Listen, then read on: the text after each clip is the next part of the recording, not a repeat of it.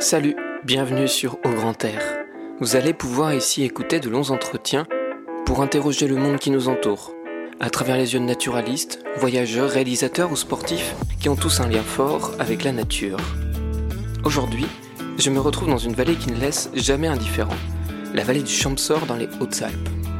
Le paysage est magnifique, la nature sauvage, le temps est souvent au beau fixe et surtout les gens sont chaleureux. J'ai rendez-vous avec Jean-Michel Bertrand. Il est réalisateur de films et sa dernière réalisation, Marche avec les loups, parle de ce sauvage qui fait couler tant d'encre. On parle de son parcours, des coulisses de la production d'un tel film, de l'éthique dans le documentaire et du plaisir des affûts. Un petit mémo, avec les noms et les projets dont on parle, est disponible en description, avec les liens internet pour aller plus loin. Bref, bienvenue au Grand Air. Salut Jean-Michel. Salut Clément. Merci beaucoup de m'accueillir dans cette belle vallée. Ouais, avec un petit coup, ce qu'on appelle de bise brune aujourd'hui. La bise brune, c'est la, bise, le vent du nord, mais qui est pas très froid. Ouais, parce que je suis arrivé de, donc du, nord des Alpes et j'ai passé le panneau Hautes-Alpes et le soleil est arrivé. C'était euh, ciel bleu, c'était magnifique. Toi, tu connais très bien cette vallée, tu es originaire d'ici. Mmh. Tu as été connu récemment pour tes documentaires sur les loups, mais tu as un long passé de documentaires et de, de, projets en tout genre, que ce soit ici ou partout dans, un peu partout dans le monde. Tu as quitté l'école assez tôt et tu as rencontré quelqu'un qui t'a permis de partir et de faire un nombre de projets euh, euh, incalculables, loin et euh, dans des environnements assez originaux, on va dire, avec la Mongolie, avec l'Irlande notamment. Est-ce que tu as eu ce, ce besoin d'aller loin pour revenir? Non, en fait, ce qui s'est passé, c'est qu'il y a, j'ai vraiment, euh, eu comme une euh, une erreur de casting, on va dire. C'est-à-dire que dès le départ, moi, j'ai quitté l'école à 16 ans pour faire ce que je fais aujourd'hui, c'est-à-dire raconter des histoires. Bon, au début, c'était plus photo, mais j'ai tout, j'ai quand même été attiré assez vite par l'image animée, et je voulais, euh, j'avais cette passion qui était en moi de, de, de, de, la montagne, de la nature, de la vie sauvage. Bon, c'est quelque chose qui m'habitait depuis toujours. Donc j'ai quitté l'école très tôt pour faire ça, à 16 ans. Et euh, j'ai été saisonnier, j'ai été moniteur de ski d'hiver et euh, l'été je travaillais à l'office des forêts à l'ONF pour planter des arbres, faire des sentiers Euh, je suis parti un petit peu voyager parce que j'avais besoin, on a besoin à un certain âge, à 17-18 ans, de se prouver des choses. Donc je suis parti au Canada pendant six mois et des choses comme ça. Et tout à fait par hasard, je suis tombé sur un gars qui faisait euh, euh, des films ethnologiques, on va dire, pour euh, euh, la télévision américaine, la ABC et aussi les universités américaines. Enfin, c'est un concours de circonstances qui a fait que j'ai rencontré ce gars qui euh, qui avait perdu son assistant, qu'il avait laissé tomber, et qui m'a proposé comme ça, à brûle pour point, est-ce que tu veux venir avec moi en Haïti faire un, un travail sur le vaudou? Il faisait un film sur le vaudou, et est-ce que tu veux venir avec moi? Et moi, je suis parti avec lui, évidemment. Je me suis retrouvé en Haïti sur ce film sur le vaudou qui a été un truc complètement fou, sur lequel il y a de quoi écrire un bouquin. Euh, ça n'a pas duré longtemps, hein, ça a duré trois semaines, mais en trois semaines, j'ai perdu 8 kilos. Euh, C'était un film sur les sociétés secrètes de magie noire, un truc de malade, euh, très impressionnant, euh, avec les zombies. Enfin, il y a de quoi écrire un bouquin, un truc de, de vraiment de malade. Et, et je me suis retrouvé là-dedans avec ce mec qui était hyper charismatique, qui s'appelait Dushan Jersey, qui est mort depuis peu de temps d'ailleurs, qui était ami avec Mickey Rourke aux États-Unis. Enfin, l'espèce de truc. Moi, des Hautes-Alpes, j'étais avec cette espèce de, on peut dire de gourou, quoi. Un mec tellement charismatique qui mesurait 1m90, il faisait 120 kilos, il avait des, des, des, dents de lion autour du cou. En fait, je me suis rendu compte que c'était des dents de chien, mais c'est pas grave. C'était un personnage de film, en fait. Voilà, complètement. Et même quand il venait ici, parce qu'il venait ici euh, à Saint-Bonnet, dans les Hautes-Alpes, me voir de temps en temps, mon grand-père était fou de lui, euh, Douchan, Douchan, enfin voilà. Donc je me suis pris, euh, ben, je me suis fait prendre évidemment dans, dans cette spirale euh, où je, dans laquelle je portais le trépied, j'étais vraiment l'assistant, quoi. Je prenais quelques photos. Et puis euh, euh le copain qui me l'avait présenté d'ailleurs euh, m'a dit fais gaffe parce que ce mec-là, tu vas passer sa, ta vie derrière lui, dans son ombre. et puis, et puis, puis c'est que c'était un mec tellement euh, charismatique et tellement excessif qu'il était très seul et qu'il avait aussi besoin d'être entouré comme ça. Enfin bref, c'était, ça pouvait tourner malsain quand même cette histoire-là. Donc le pote en question qui me l'avait présenté m'a dit écoute fais gaffe et, et là très vite j'ai eu envie de faire un film moi-même, mais toujours dans, vu, vu qu'il m'avait mis le pied à l'étrier dans ce milieu-là, j'ai fait un film en Islande en fait. Le premier film, le premier documentaire que j'ai fait, c'était en Islande, sur les oiseaux, sur les volcans, sur les, les bergers justement, les éleveurs qui allaient chercher leur, leur troupeau à cheval à l'automne. Enfin voilà, j'ai fait un long métrage. Ça, c'était ton, c'était ton idée, ça C'est mon idée, mon film que j'ai produit moi-même et que j'ai exploité après dans des tournées de conférences en fait.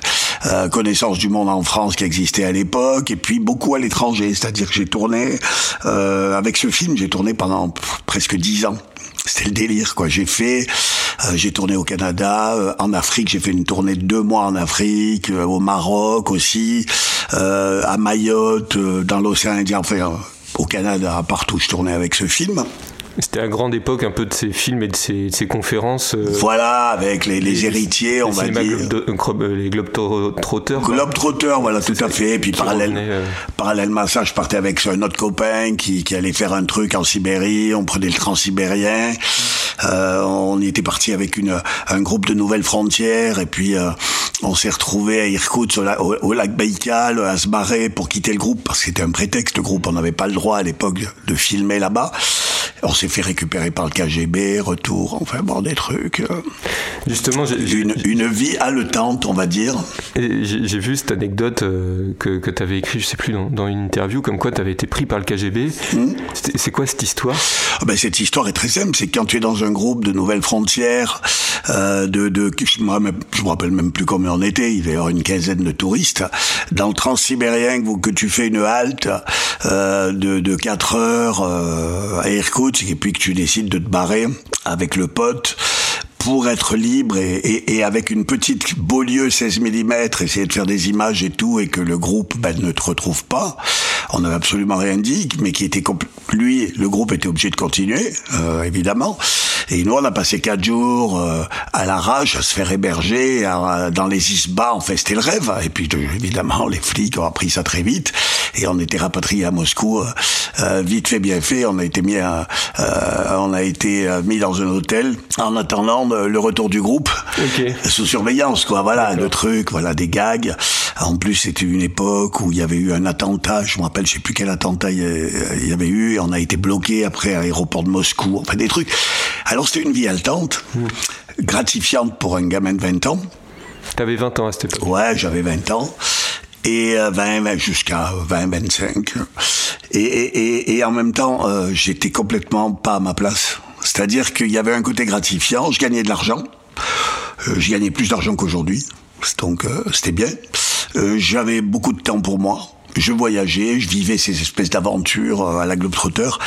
Et chaque fois, j'ai toujours vécu là, hein, dans, dans, mon village des Hautes-Alpes, et chaque fois que je devais repartir en voyage, j'avais le blues, j'avais la boule, je me revois une fois partir au Canada, je me vois dans l'avion en train de pleurer, avec un cafard, pas possible. En fait, j'étais à contre-emploi. Mais c'était gratifiant, je l'avoue, je le vois aujourd'hui. C'était un truc, tu peux pas refuser, quoi. Puis moi, j'avais rien. J'avais pas de diplôme, j'étais euh, saisonnier, euh, je veux dire, euh, pour gagner des thunes, c'était pas évident. Là, tu te retrouves dans un truc. Et en plus, ce dont je me suis rendu compte, quand même, c'est que ma, mon mode d'expression, c'était vraiment l'image, quoi. C'est-à-dire que même dans ces films qui étaient vraiment des documentaires, parce qu'on pourra en reparler plus tard, mais pour moi, les films sur les loups ne sont pas des documentaires, c'est juste des films. On pourra en reparler.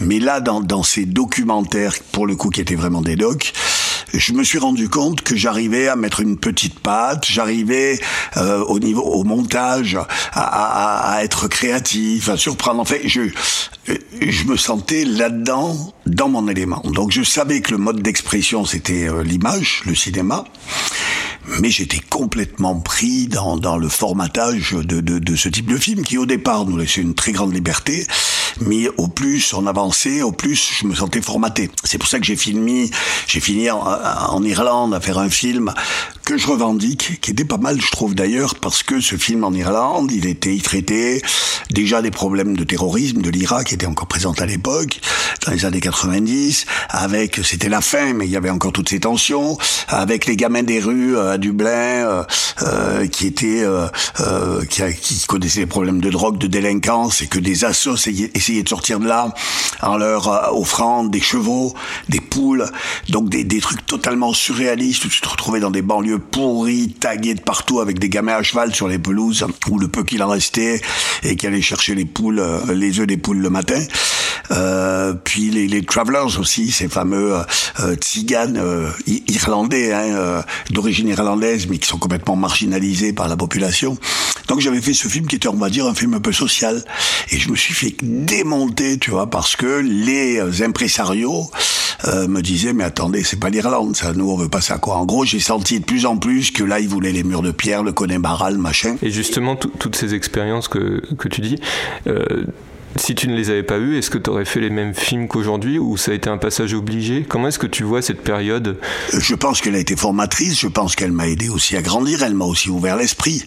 C'est-à-dire qu'aujourd'hui, euh, évidemment, quand je parle euh, des loups et du problème euh, du pastoralisme, ben, je peux pas m'empêcher de penser aux nomades mongols avec qui j'ai passé plus d'un an et de la, du rapport qu'ils avaient eux avec les loups, par exemple. Donc tu vois, c'est un petit exemple, mais qui fait que le fait d'avoir voyagé, le fait d'avoir avoir vu des tas de gens, ça t'ouvre forcément l'esprit. Donc je crois que c'est bon.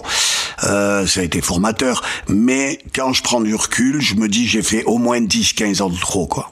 Ah dans ce confort matériel avec la peur de tout lâcher parce que c'est toujours pareil. Euh, c'est pas comme quand tu bosses dans une boîte et où tu peux prendre de la dispo ou quoi. Là, on est au jour le jour. Puis en plus, moi, j'ai jamais géré mon, fric. J'ai toujours claqué comme ça. Donc, euh, j'étais au jour le jour. Donc, tu arrêtes de bosser, t'as plus de fric, quoi. Euh, tu vois, c'est pas plus compliqué que ça. Et, et donc, bah, j'ai continué. Mais je me sentais de moins en moins à ma place. de plus en plus formaté, comme je te disais. Et j'avais envie de des histoires, d'aller plus loin, tu vois. Et c'est l'Irlande qui t'a créé ce déclic? Ouais, et là, il y a eu un vrai déclic, quoi. Je me suis dit, là, tu es en train de, de perdre ton âme.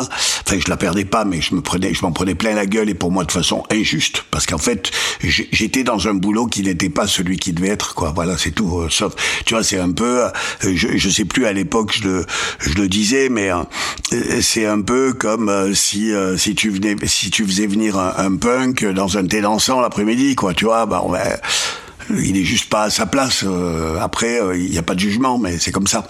Il y avait un décalage. Et donc là, j'en pouvais plus. J'ai décidé d'aller à mes rêves d'origine, c'est-à-dire de faire un film euh, animalier parce que j'étais toujours passionné hein, des animaux. Puis quand je revenais de voyage, j'étais là, j'étais beaucoup là, j'allais en montagne, j'observais des animaux. Et Cette passion de, de, naturaliste, tu l'avais bien avant Je l'avais bien avant, je l'avais depuis l'enfance. Je te dis, c'est vraiment pour ça que j'ai quitté l'école. Et donc je me suis retrouvé à contre-emploi à faire le globe trotteur, quoi, quelque part. C'est une erreur de parcours au final une, une erreur de parcours, une opportunité que j'ai saisie et qui m'a emmené ailleurs euh, qui m'a emmené là où je voulais pas forcément aller. T'avais pas, prévu quoi Pas du tout. Et c'est pour ça que j'avais ces coups de cafard quand je partais et tout. Et je me sentais pas à ma place. Et avec euh, euh, ce, ce, ce, ce, phénomène qui est monté, monté, monté en moi, je me suis dit là j'arrête tout. Donc là j'ai pris tous les risques, c'est-à-dire que j'ai arrêté et j'ai euh, commencé à faire le film Vertige d'une rencontre, qui est une, un film, on va dire pour moi, un film expérimental euh, sur une autre façon de traiter euh, le, le, film animalier, on va dire. C'est-à-dire que je voyais les films animaliers euh, partout à la télé et ailleurs, et j'avais toujours beaucoup de mal avec ce type de film parce que je voyais bien qu'il y avait un côté performance d'avoir les animaux le mieux possible, le plus près possible. Voilà, et puis et puis et puis des problèmes aussi d'animaux parfois imprégnés ou dressés, en fait, et puis un côté anthropomorphique avec des animaux à qui pour certains ont donné des prénoms, ou d'autres fois, en fait, toujours des, et ça existe toujours aujourd'hui, je veux dire, des liens où l'animal est anthropomorphisé de, de, de façon incroyable. C'est-à-dire que euh, euh, la femelle, machin, avec ses petits, et puis les petits, c'est comme nos petits hommes. En fait, j'ai toujours trouvé ça un peu pathétique, je dois le dire. Et j'étais passionné par les animaux, et c'est pour ça que j'ai eu envie de faire ce film, Vertige d'une rencontre. C'était à, à, quel moment? C'était quelle, quelle année? Le film est sorti en 2010 au cinéma, donc moi j'ai commencé en 2005 à penser à ça. j'avais envie plutôt que de, de, de, de faire un film sur l'aigle royal comme il y en avait eu des, pas mal. Moi, cet animal me fascinait parce que quand j'étais gamin, l'oiseau était rarissime. Hein, les, les, aigles étaient en voie de disparition. Quand tu avais vu un aigle, tu avais tout vu. Donc pour moi, c'était un Graal. Et j'avais envie de raconter le chemin.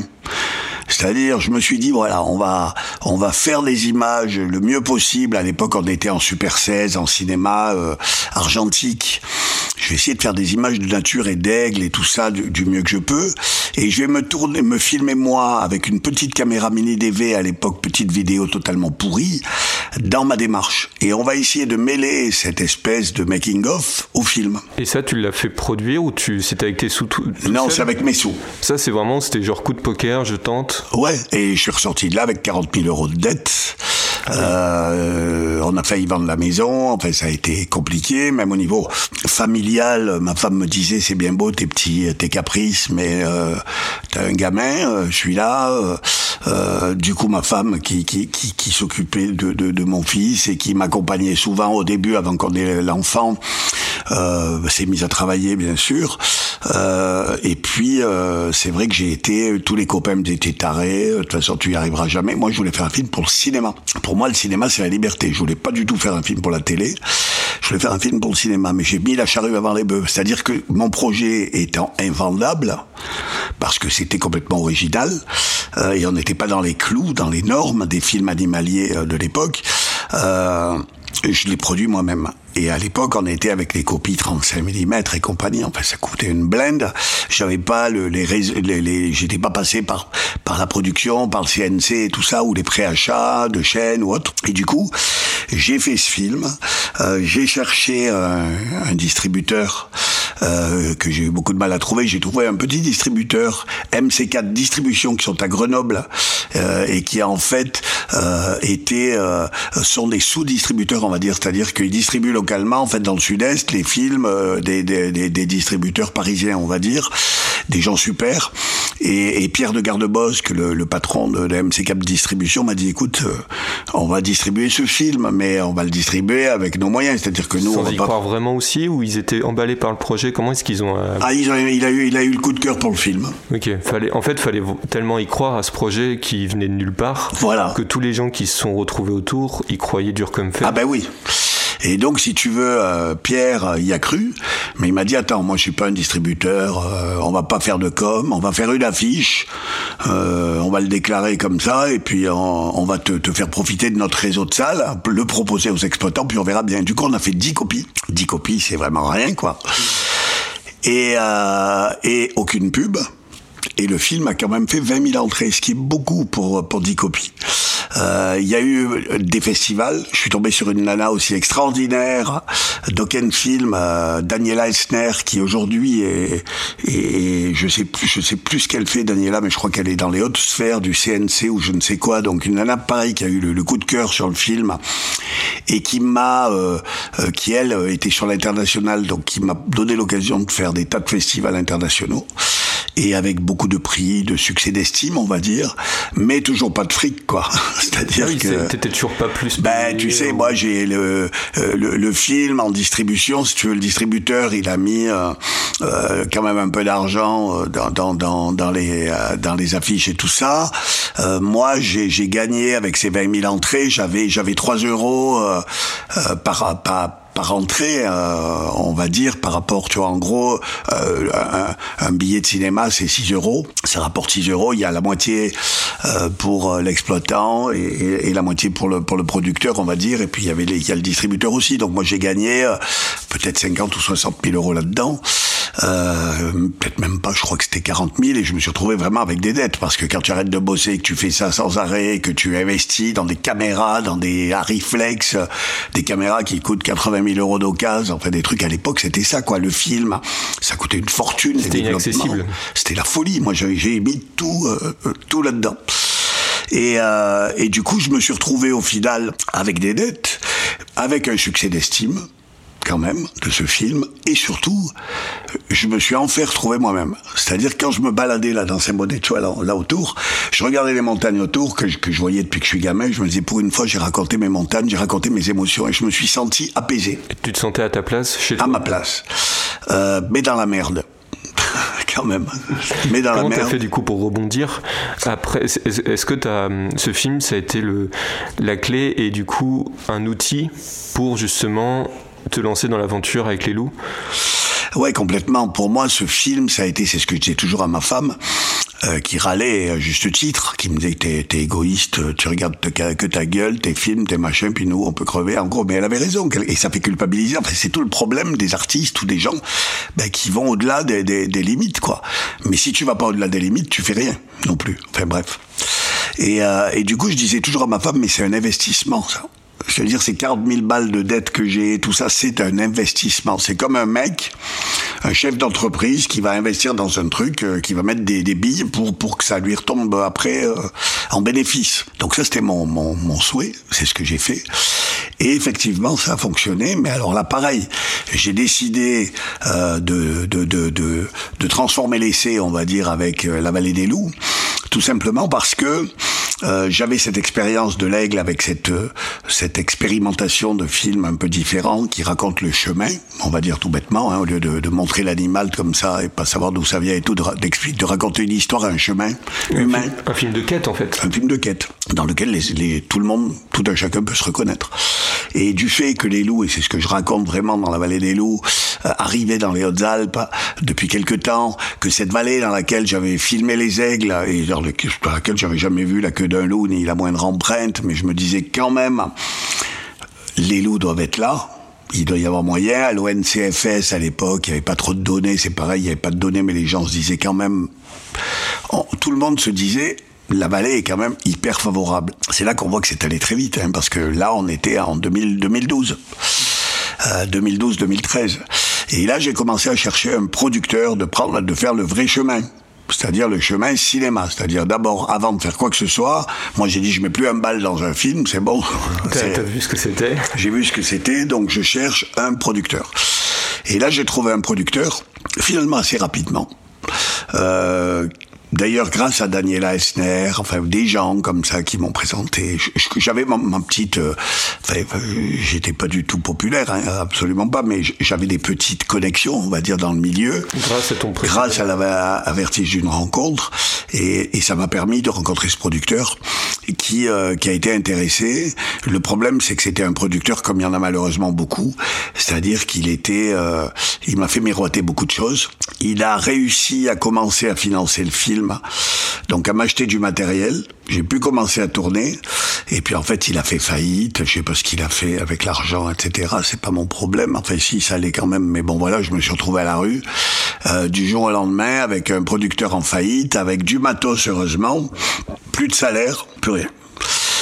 Et là, je me suis dit, là, là, ça a été très dur. Quoi. Je me suis dit, euh, Tu te revoyais un peu comme dans la ouais, une rencontre. euh, J'ai dit, je vais me retrouver dans la merde totale, quoi, tu vois. En plus, la seule chose que j'avais pour moi, c'est du matos.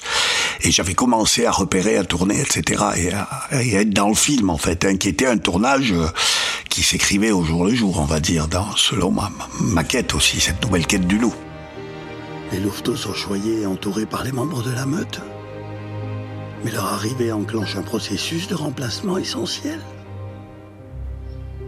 Les jeunes de l'année précédente, les subadultes, vont devoir céder leur place et quitter la protection de la meute.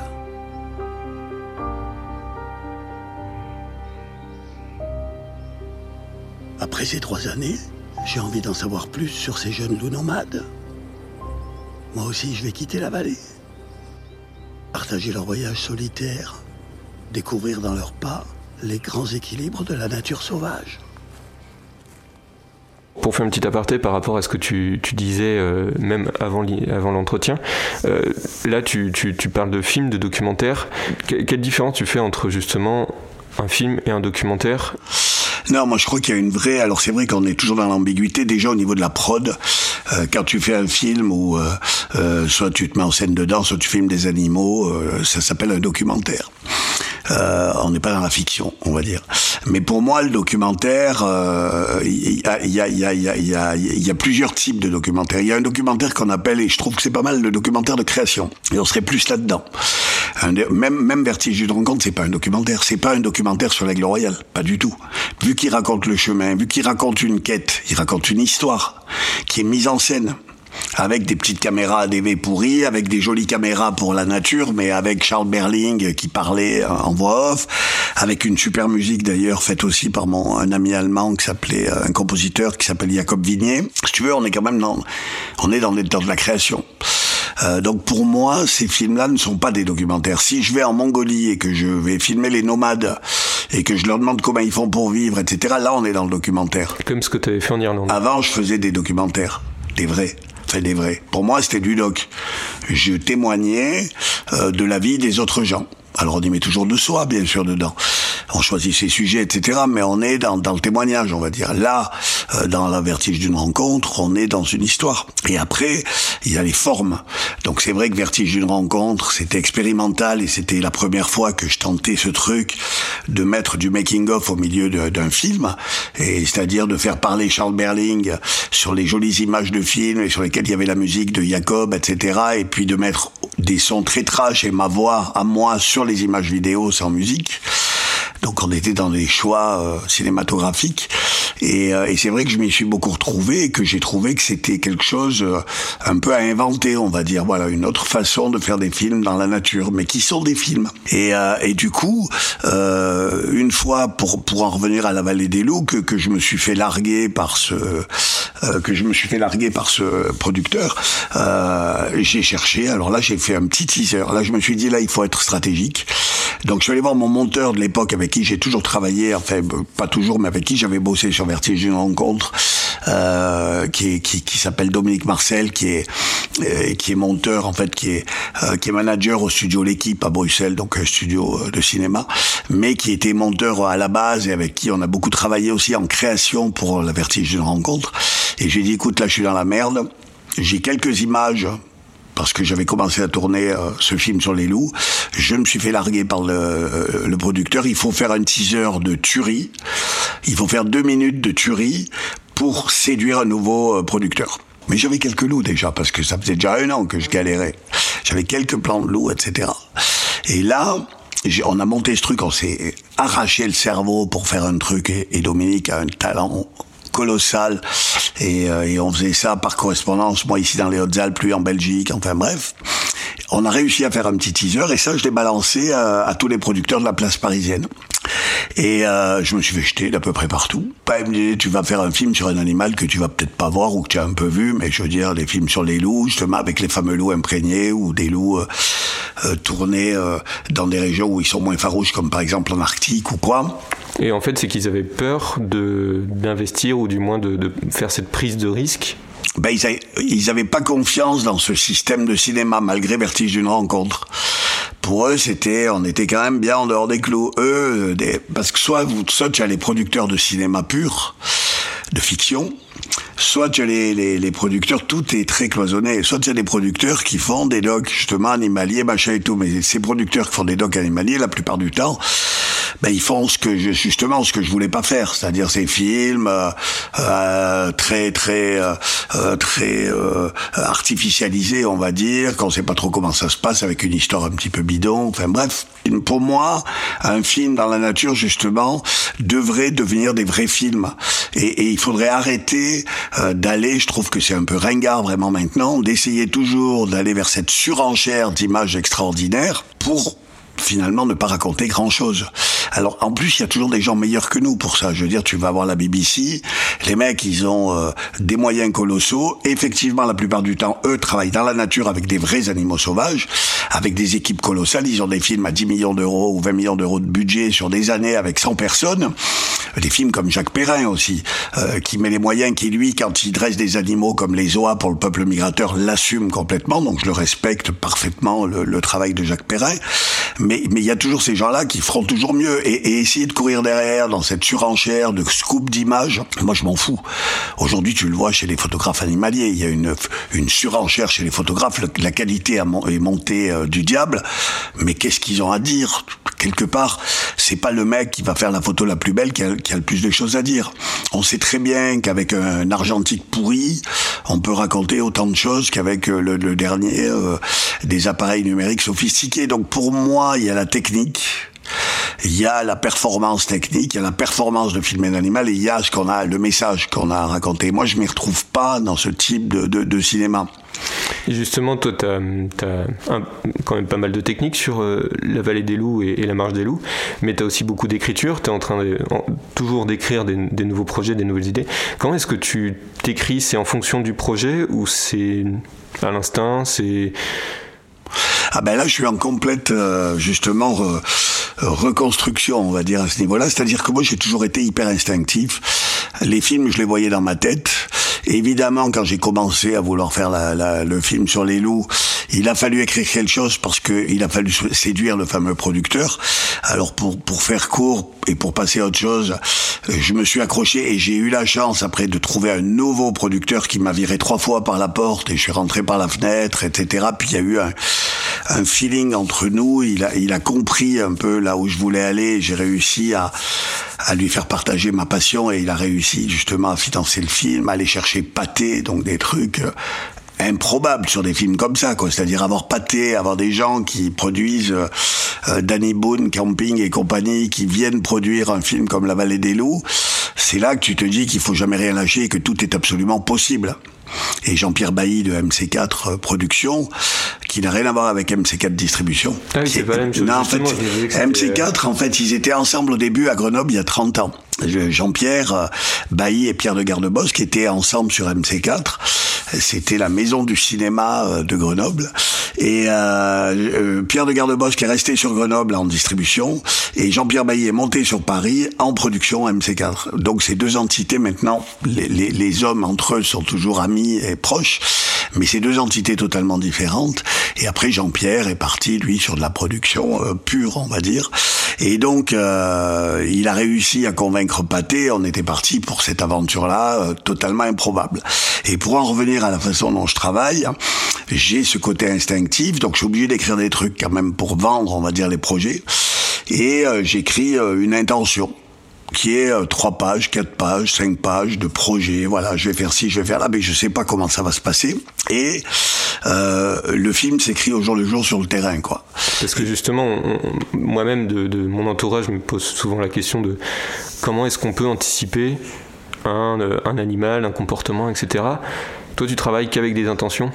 Ouais, moi je travaille qu'avec des intentions. Il y a rien, il y avait rien anticipé. moi, ce que je fais en gros, c'est que euh, sur la vallée des loups et marche avec les loups, j'ai travaillé avec Marie Amiguet, elle qui est qui est donc euh, la directrice de la photo, cadreuse, et, euh, et qui elle euh, vient me rejoindre. Moi, moi, je passe pas mal de temps tout seul.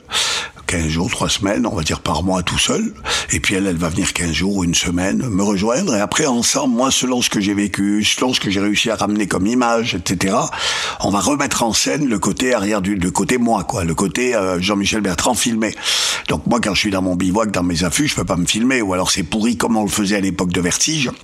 De Vertige, je compte, mais il fallait passer à autre chose quand même. Donc on a voulu professionnaliser le truc, le, le rendre plus cinématographique. Et du coup, moi, le film s'écrit euh, sur le terrain et je, et je m'inspire, je me nourris de ce que je vis. Et avec Marie, on ajuste. Marie vient, etc. Toi, tu es venu, hein, tu as participé, tu es venu avec euh, avec nous sur le tournage, et tu vois comment ça marche. On remet en scène des, des trucs euh, pour, pour, finalement que cette histoire finisse par s'articuler et s'écrire. Et c'est toujours des, des, moments que tu as vécu. Je me souviens, c'était la, la, séquence du blaireau, où justement c'était des choses, euh, tu avais déjà été sur ce lieu, sur ce terrain. Ah oui, oui, moi je suis toujours inspiré, si tu veux, de, de, de, de mon vécu euh, pour tourner des séquences. Par exemple, il y, y a une séquence qui a fait polémique avec des, des gens qui étaient un peu complotistes et qui voulaient me casser les, reins sur Marche avec les loups à propos du, du, du renard pendu. Dans le film, euh, il y a un renard qui, est, qui, a été pris au collet, qui est pendu et que j'ai filmé euh, et mis en scène avec Marie. Euh, ça, c'est un truc que j'ai vécu trois fois. Trois fois pendant la vallée des loups, je suis tombé sur des renards piégés. Mais j'étais seul, j'ai fait quatre photos avec mon portable, quatre images, mais le cinéma, c'est le cinéma. Euh, quand tu décomposes l'image de ce, de, de le, la, séquence de ce renard dans Marche avec les loups, tu, tu vois d'abord j'avance, face, face, plan moyen, plan serré sur mes yeux, paf, je tourne la tête vers la gauche, je vois un truc, euh, paf, le plan d'après, tu as un contre-champ, le renard qui est pendu, moi qui arrive, après je, suis avec mon bâton, je le fais tourner. Bref, c'est une totale mise en scène et pour faire ça, il faut y être au moins deux, ce qui était le cas entre Marie et moi. et avec euh, du son si possible en plus, donc trois. Et ça, ça s'improvise pas quand tu tombes sur un renard euh, pendu ou au fond d'un ruisseau. Donc ce que j'ai fait, c'est que j'avais vécu ce truc-là trois fois donc pendant euh, le tournage de la Vallée des Loups et j'ai dit dans Marche avec les loups, c'est une séquence que je veux donc ça, j'en ai parlé autour de moi. Et il se trouve euh, qu'il y a des agents de l'État qui ont trouvé euh, dans le parc national des Écrins un renard qui a été pris comme ça au collet. Euh, il, avait encore le collet autour du cou, en fait tout le système, et ils l'ont mis au congélateur pour faire une enquête parce qu'il a été trouvé dans le parc national. Et donc on s'est servi de ce renard qu'on a re-suspendu là où il avait été trouvé pour faire la séquence. Mais si tu veux, alors oui, c'est fictionné. Alors évidemment, les à force des réseaux sociaux et de la haine ambiante, on finit par conclure que j'avais tué le renard pour le filmer. Quoi. Voilà, on en est là ah maintenant, tu vois. Donc c'est pour ça qu'après, quand tu fais des films sur les loups et que tu as toute cette haine autour de toi, il faut se blinder petit à petit parce que tu commences à, à, à, comprendre ce que c'est que le mensonge, la haine et l'instrumentalisation. Donc si tu regardes sur les réseaux sociaux de ces fameux complotistes, mon Dieu, il est dégueulasse. Jean-Michel Bertrand, il a tué le renard pour le pour le filmer. Tu vois. Enfin, et pour accuser les chasseurs. Ben voilà, on est dans le délire total. Mais dans la réalité, si tu veux, voilà comment ça s'est passé. C'est-à-dire que j'ai vécu ce truc-là qui m'a marqué et je me suis dit ça, il faut absolument le raconter, mais le raconter au cinéma. Donc je suis dans un truc qui est un peu hybride entre du vécu qui me nourrit, qui m'inspire et qui donne le, le fond au film et la fiction pour le montrer au cinéma parce que on est obligé techniquement, si tu veux, de remettre en scène. Il y a un truc qui, m'a marqué dans, ton travail tes trois derniers films, c'est qu'aujourd'hui il y a beaucoup de gens qui se filment, euh, que ce soit sur bah, justement les réseaux, que ce soit sur YouTube, etc. Euh, mais euh, souvent ça tombe dans un certain ego trip de se faire plaisir à se voir toi, justement, tu arrives à prendre du recul. Est-ce que c'est grâce notamment à Marie Amiguet qui, euh, arrivait à trouver le bon angle pour ne pas tomber dans, ce travers, on va dire? Ou est-ce que toi, tu as des astuces ou as... Comment est-ce que tu vois justement cette mise en scène et pourquoi est-ce que tu as choisi de te mettre en scène? Alors, d'une part, j'ai choisi de me mettre en scène justement dans Vertige de rencontre, quand je parle d'expérimentation, à l'époque, on en était vraiment ça fait 10 ans, 11 ans, mais c'était de l'expérimentation à l'époque. Euh, les seuls gens qui se filmaient à l'époque, c'était des gens qui faisaient des exploits. Euh, moi, voir un mec courir pendant des heures, des trucs qui en chient et tout, bon, ben, c'était intéressant, tu veux, mais on, ça tournait autour de ça. Euh, moi, j'ai eu envie, si tu veux, de me filmer pour que les gens s'identifient à moi. Je me suis dit, voilà, moi, c'est le, but, on va dire, premier, le but éditorial et presque politique, c'est de dire, les personnes qui viennent dans la salle voir ce film, doivent se mettre à ma place. La meilleure façon de se mettre à ma place, c'est d'être l'acteur, d'être l'acteur du truc. Le problème, c'est le côté égo, évidemment. Alors après, est-ce que j'ai un égo ou pas? Ça, moi, je veux bien aller me faire analyser pour voir. Euh, il y a peut-être un côté comme ça, euh, mais j'ai voulu surtout faire attention à ça, évidemment, à ce côté euh, de se valoriser, en jouant les anti-héros. Le but aussi, pour que les gens, pour être crédibles, on va dire, c'est d'être moi-même. C'est-à-dire d'être euh, le, mec banal et d'être un anti-héros. Moi, je suis pas sportif, je fais pas de régime, euh, j'en chie, je bois des petits coups, enfin voilà. Et euh, donc j'avais envie d'un personnage, on va dire, anti-héros. Et là, il y a eu une vraie rencontre avec Marie, euh, qui a très vite compris euh, ce que je voulais euh, paraître, on va dire, et qui justement travaillait. On a, on a, on a, on a établi un protocole de travail avec Marie, qui était justement de saisir ces instants-là. Donc quand Marie, quand on remet en scène des choses, bon évidemment des fois c'est, je, je cherche des, je trompe sur des traces de loup, comme on avait fait ensemble. Je suis sur des terriers de blaireaux. Bon, ben là c'est finalement relativement simple. Je marche, je regarde par terre, je gratouille. Euh, là, il y a des plans, voilà, euh, de mise en scène champ contre champ, un peu serré, un peu plus large, mes pieds, mes mains, mon bâton. C'est assez simple.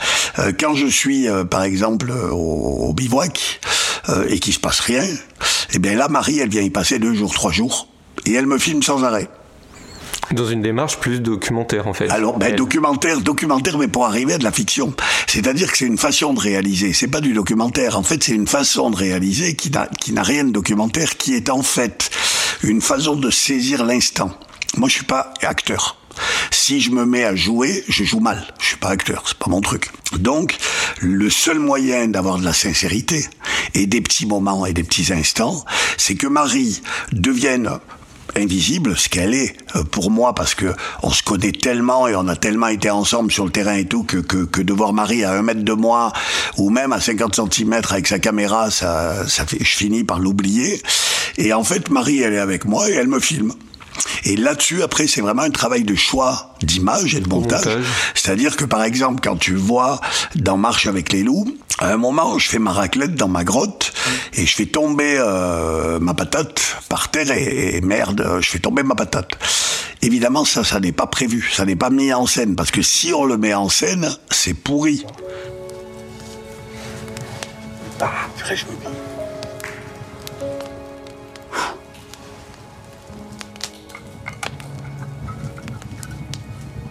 C'est fou de me retrouver là sans savoir combien de temps je vais y rester. Je bougerai quand un jeune loup tout seul passera devant l'une des quatre caméras.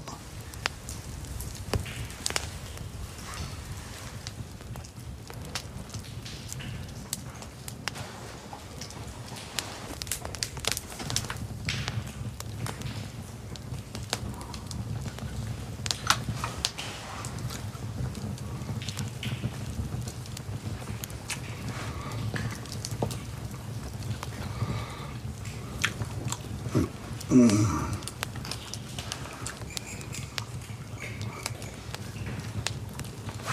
merde, putain. Ok, con. Je vais dire, oh, oh mon Dieu, j'ai fait tomber ma pomme de terre. Enfin, même si je joue, enfin, tu vois, j'exagère, mais, ça va se sentir que c'est, c'est naze. En fait, pourquoi ça a marché, ce petit plan-là rigolo, et que les gens rigolent, et que c'est crédible? Ben Parce que ça s'est passé, et parce que Marie, m'ayant filmé depuis trois heures, a essayé de faire le feu, à m'entuber, à me piquer les yeux, à rallumer le feu, à essayer de faire chauffer, de, de faire cuire mes patates. Elle est là, elle me filme. Et tu surjoues pas en fait, tu Ah, mais moi, je- essaies je- juste de, de pas trop galérer quoi. Moi, je, je, je, je surjoue absolument pas parce que je vis mon truc. C'est là le, le petit miracle, on va dire. C'est pour ça que c'est, on est dans du vrai cinéma. Parce que euh, elle fait pas un reportage sur le mec qui est dans la grotte.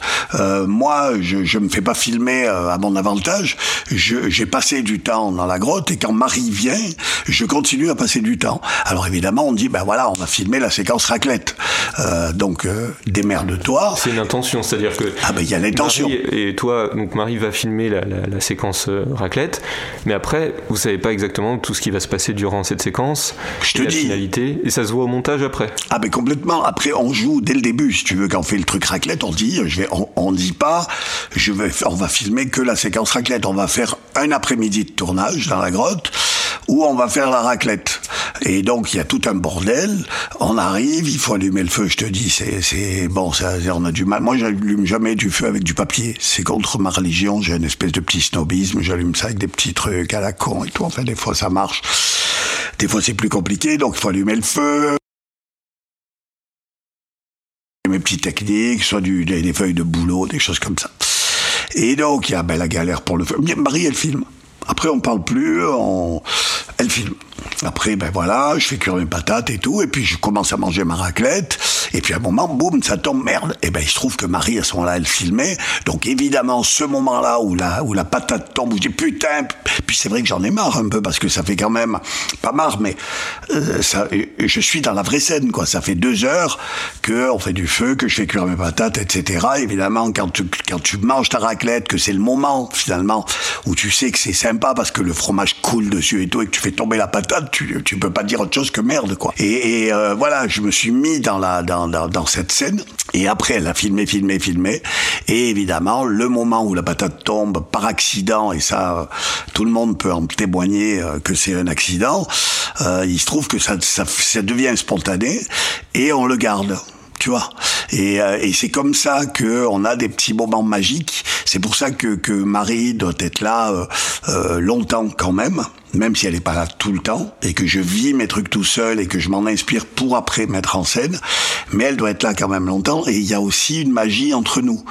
Euh, c'est pour ça que j'ai toujours du mal euh, quand le producteur justement euh, euh, me propose, si par exemple Marie n'est pas disponible, de, de prendre un vrai euh, chef opérateur, un vrai, elle est chef opérateur dans le film, mais un vrai, oui, quand je dis un vrai chef opérateur, c'est-à-dire un mec syndiqué, euh, euh, qui travaille tant d'heures, tant de 30 jours sur un plan de travail hyper strict. Avec Marie, c'est tout sauf ça.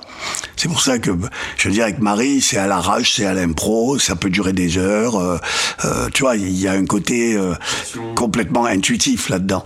Et quand le producteur me dit, ben, on peut prendre, si Marie n'est pas dispo, si elle est partie là-bas justement au, Tibet, filmer la Panthère des Neiges, qu'elle est pas là, on prend un cadreur, ça me fait très très peur, ou un directeur de la photo, parce que je me dis, le mec, il va me filmer de façon trop stricte. Il n'y a pas la complicité que Il n'y a pas cette magie, qui est une vraie magie, qui se crée euh, euh, et que j'ai réussi aussi à avoir avec Vincent Chablot. Vincent, euh, qui est un, réalisateur de films animaliers suisse, qui est une super pointure et qui nous a dépanné à un moment pour marcher avec les loups parce que Marie justement n'était pas là.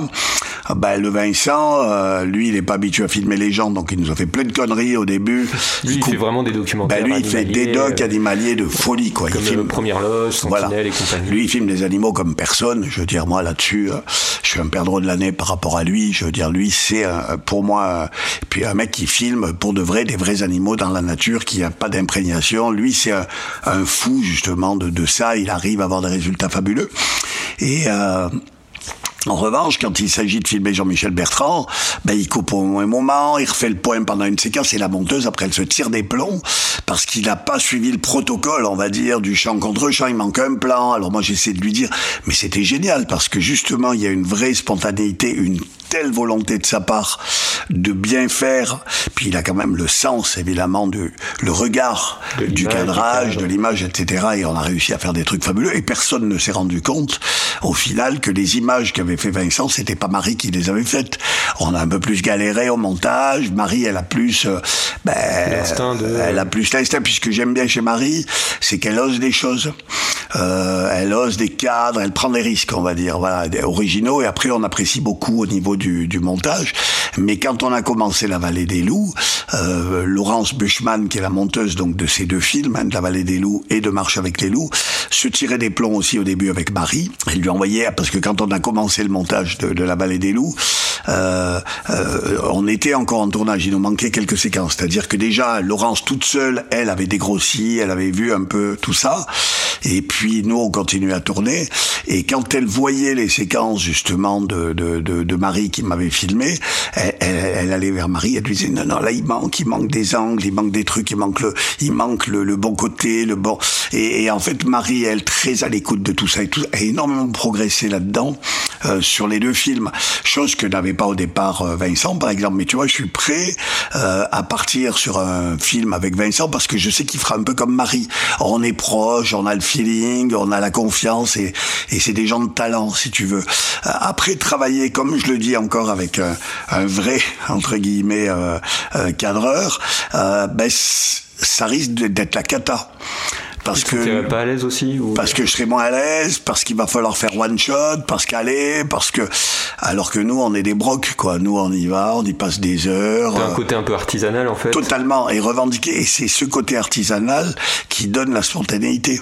Si on voulait je veux dire quand tu fais du cinéma avec des acteurs euh, acteur c'est un boulot quoi moi, c'est vraiment pas mon boulot et euh, je, je, fais un acteur euh, occasionnel et je ne peux être bon entre guillemets, en tout cas être ce que je veux montrer être dans un film, c'est-à-dire un anti-héros, que si euh, j'arrive à être détendu, à être dans mon truc et que la caméra vole les instants. Je, je fais pas, tu vois, on fait pas les, des, des, des trucs, clap, on tourne, ah, on la refait, ah, on la refait, on, en refait plein, mais, mais je suis toujours dans, sur du long. Justement, tu parles beaucoup de, de bivouac, de moments. Euh, Qu'est-ce que ça t'inspire, euh, de ces moments de, de, de solitude? Qu'est-ce que tu cherches? Ah ben moi c'est mon équilibre. Hein. Je veux dire moi je, je serais c'est pour ça que ça m'arrange bien de faire des films comme ça aussi que je me retrouve euh, quelque part ça m'arrange bien parce que j'ai ce j'ai cette euh, ce luxe euh, de faire des films euh, dont les tournages s'étalent sur euh, deux ans minimum, ce qui est quand même incroyable. Tout ça parce qu'on est en équipe limitée et qu'en fait vu qu'il n'y a pas grand monde sur le film à être payé, ben on peut se permettre d'avoir du temps au niveau de la production, au niveau du fric de ce que le producteur peut amener. Et, et moi pour moi, j'ai besoin de, de, de terrain, j'ai besoin de solitude, comme je dis, pour me nourrir. Et quelque part, quand je passe trois mois euh, au bivouac pour essayer de choper des loups que j'arrive pas à choper, euh, le producteur euh, ne panique pas. Bon, des fois, il s'inquiète peut-être un peu, en tout cas, il le montre pas, mais il sait très bien que c'est là que le film est en train de se faire. Il est en train de se faire dans ma tête là. Et si je ne vis pas cette étape, euh, ben je suis tellement frustré qu'après je rentre dans, dans, dans, dans, dans une construction beaucoup trop trop artificielle, si tu veux. C'est-à-dire que j'ai besoin. Je crois que j'ai compris, et j'ai mis du temps à, comprendre comment, à comprendre comment je travaillais. J'ai besoin, si tu veux, de passer sur un mois, mais trois semaines tout seul, à, à, à, me nourrir de tout ça et à faire des images, évidemment, parce que moi j'adore aussi faire des images. Pour moi, le, cadre, le, la caméra, c'est quelque chose d'hyper important. Donc j'adore faire des images, j'adore être au bivouac, j'adore être à l'affût, et j'ai besoin de ces moments-là. Moi, je me retrouve face à moi-même, je gamberge, j'ai cette adrénaline, évidemment, euh, ben, de la belle lumière, du moment où tu peux filmer, du beau cadre, de l'animal ou du paysage, etc. Donc c'est aussi dans mon ADN. Donc j'ai besoin de ces moments. Et quelque part, j'ai j'ai cette chance, ce luxe euh, de pouvoir euh, euh, avoir pour moi ces instants-là. Et justement, on en reparlera après parce que le, son pour toi c'est quelque chose d'important. Tu travailles avec Boris Jolivet. Qu'est-ce qu'on entend quand on est en, bivouac, en montagne? Ah ben, quand on est en montagne et quand on est en bivouac, on est déjà on voit on voit jamais la même chose. Même quand tu passes une semaine sous le même affût, tout change tout le temps et puis que tu y reviens, etc. Donc il y a une nouveauté visuelle euh, et émotionnelle permanente. Et au niveau du son, c'est pareil. C'est-à-dire que tu as les jours de merde, c'est les jours comme aujourd'hui où il y a du vent. Pour moi, c'est la cata. Ça, ça me saoule. J'ai un problème avec le vent, moi. Euh, et, euh, dans la vallée du Champsort, malheureusement, on est à Saint-Bonnet, on est exposé à la bise au vent du nord. Et, et quand tu es en montagne, que tu passes quatre jours au bivouac avec du vent très fort, déjà tu te gèles les couilles ce qui est déjà un problème de te cailler parce que ça augmente évidemment vu que tu es immobile etc c'est beaucoup plus difficile de se parer du froid et tu es euh, euh, assourdi par ce vent la nuit ça te réveille euh, et dans la journée, tu sens que les animaux se méfient parce qu'ils savent pas d'où. ils ont beaucoup plus de mal à lire en fait les dangers, que ce soit par le l'ouïe ou l'odorat. Et donc pour moi, les moments les plus difficiles, c'est quand il y a du vent. Et puis tu as les moments où tu as euh, la brume, tu as les moments où c'est très calme, où c'est très froid, tu as les moments où tu, où tu crèves de chaud, où tu as des stridulations de tous les insectes. Donc en fait, c'est des univers. Et tout ça te nourrit complètement. C'est pour ça que pour moi, le son dans les films est hyper important et aussi un côté de, du, du son réaliste. On n'est pas dans de l'illustration sonore avec Boris. Boris Jolivet, c'est un vrai euh, audio naturaliste.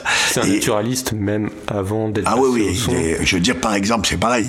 Euh, je veux pas euh, m'abaisser. Hein, quand je parlais de Vincent qui filmait mieux les animaux que moi, je dis pareil au niveau de la du, de, de, de, de, de Boris, au niveau de ses connaissances naturalistes. Je veux dire, c'est moi j'en connais pas mal, mais je peux te dire que, que le mec, il te bon déjà sur tous les oiseaux. Moi, c'est beaucoup d'oiseaux. Lui, c'est quasi. Enfin, vraiment, je l'ai jamais vu être piégé sur un, un champ d'oiseaux à reconnaître. Et puis c'est pas les oiseaux, c'est les sauterelles, euh, c'est les criquets, c'est des trucs de malades. C'est-à-dire que quand tu vois mes films, que je suis dans un affût, dans la vallée des loups, euh, par exemple, à, 2000 mètres d'altitude, dans une prairie euh, alpine, au mois d'août, tu vas entendre ce qu'il y a au mois d'août à 2000 mètres d'altitude dans une prairie alpine, tu vois. Et quand je amène des sons que j'ai pris moi, il me dit, mais attends, euh, ce truc-là, là, euh, ce son, tu l'as pris où? Parce que cette sauterelle, elle est pas là à ce moment. Ben, je dis, oui, oui, non, c'est un son qui, a été pris ailleurs. Oula. Donc ça, j'adore, parce qu'il y a une crédibilité derrière tout ça, il y a une science. Et la petite anecdote, c'est que pendant, pendant mes études, euh, Boris était venu justement une journée, ben, il avait utilisé une, petite séquence de, la vallée des loups pour nous montrer comment il montait tous ces sons. Et à un moment donné, il nous fait écouter des chevreuils qui sautent dans, dans l'herbe. Il nous dit, bah alors ça, c'est des vrais sons de chevreuils qui sautent dans l'herbe que lui avait enregistré. Ça va si loin qu'il arrive à avoir une certaine, euh, je sais pas, un certain, une certaine authenticité avec, avec les sons qu'il utilise dans le film. Ah mais oui, puis c'est pas une certaine authenticité, c'est une authenticité certaine, et c'est vachement important. C'est vachement important parce que c'est pareil. Moi, je, le vois et je, quand je vois des films, euh, des films nature ou des films animaliers euh, ou des fictions Et là, c'est encore pire. Parfois, justement, c'est là que tu vois la qualité aussi de l'équipe du film de fiction. Quand tu vois un film de fiction euh, où il y a une séquence dans la nature et que tu entends euh, un truc complètement euh, anachronique, tu te dis, ils ont pris ça au-dessus de, l'épaule. Quoi. Ils, ont fait de l'illustration sonore. On est dans la nature, on met un croix-croix, on met un cuit-cuit, et puis voilà. Alors que pour moi, c'est aussi important, et pour Boris, alors, mais c'est lui aussi qui m'a amené ça. C'est-à-dire que lui, il est là-dessus, il est il est nourri par ça, c'est sa vie et c'est passionnant. Donc évidemment, on adhère à ça et donc ça, ça, ça illustre la réponse à la question que tu me posais, c'est-à-dire qu'est-ce qui se passe quand tu es seul pendant des semaines euh, à l'affût ou au bivouac? Eh bien, le son fait partie de ton, environnement. Il a une importance capitale. Euh, il te, euh, il induit en toi des émotions aussi fortes parfois plus que les émotions visuelles. Et donc c'est super important. Par exemple, quand on entend hurler un loup ou chanter un loup, comme on dit, euh, c'est quasiment, j'ai du mal à, dire si c'est plus ou, égal, euh, en tout cas en, force émotionnelle, au fait de voir un loup. C'est-à-dire quand tu l'entends, c'est colossal. Et, euh, et par exemple, pour te dire la façon dont on travaille, eh bien l'histoire, par exemple, dans, dans ceux qui ont vu Marche avec les loups, on a une histoire avec un sanglier un moment, quand je suis au bivouac, qui euh, euh, qui, vient s'approcher en soufflant, en ronflant, etc. et, et qui, est, qui est super bien enregistré. En fait, ça c'est un, pur hasard évidemment qui n'était pas prévu, sauf que c'est quelque chose euh, de vécu. C'est-à-dire quand on était avec Boris au bivouac pour essayer de capter des loups qui hurlaient et que pendant ça a duré une semaine de bivouac. Moi, j'étais pas tout le temps et je venais rendre visite à Boris qui lui devait être vraiment concentré là-dessus euh, des fois, je dormais euh, au bivouac avec lui, des fois, je le laissais tout seul. Lui, il y a passé carrément une semaine à somnoler un petit peu dans la journée, à rester éveillé la nuit avec son casque sur les oreilles, sa quadriphonie pour avoir les loups. Et un soir, il y a un sanglier qui s'est approché comme ça et qui est venu ronfler. Il a déclenché.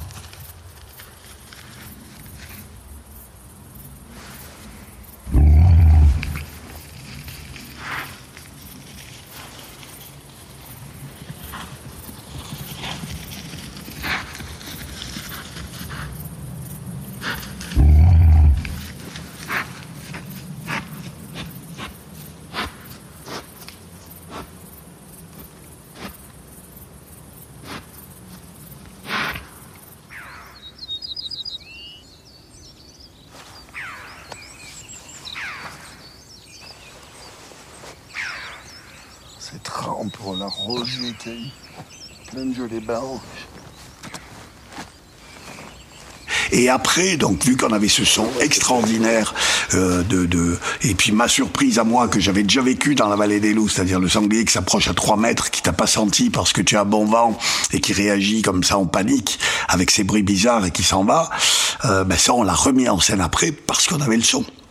C'est-à-dire que là, on a refait une mise en scène où j'ai fait semblant de dormir dans mon duvet, où je suivais de mon regard euh, le, sanglier euh, que Boris jouait à ce moment-là avec son casque sur les oreilles, qui allait de droite à gauche, de gauche à droite, selon le son qu'il avait enregistré, et on a pu remettre en scène cette séquence mais qui ne viennent pas de nulle part. On sait pas dire, ben tiens, on va faire une séquence avec un sanglier qui s'approche. Euh, au niveau de l'écriture, c'était pas possible. Justement, c'est toute cette quête un peu euh, d'authenticité, de, de, vouloir de, se rapprocher de, bah, du terrain et de la montagne. Comment est-ce que, est-ce que tu penses que les spectateurs le perçoivent? Je suis convaincu qu'ils le perçoivent. Moi, j'avais un, un leitmotiv justement quand je voulais vendre entre guillemets mon ma façon de travailler au producteur. Je leur disais regardez, c'est très simple. À l'époque, j'étais sur l'aigle. J'avais j'avais vertige d'une rencontre dans la tête. Je leur disais voilà moi, ma façon de, de filmer les aigles, c'est d'essayer justement, évidemment, de pas les déranger euh, et d'y aller tout doucement, de garder une, une distance et, et d'être vraiment sur le terrain. Donc, tu as deux façons d'appréhender euh, le tournage d'une séquence avec un aigle.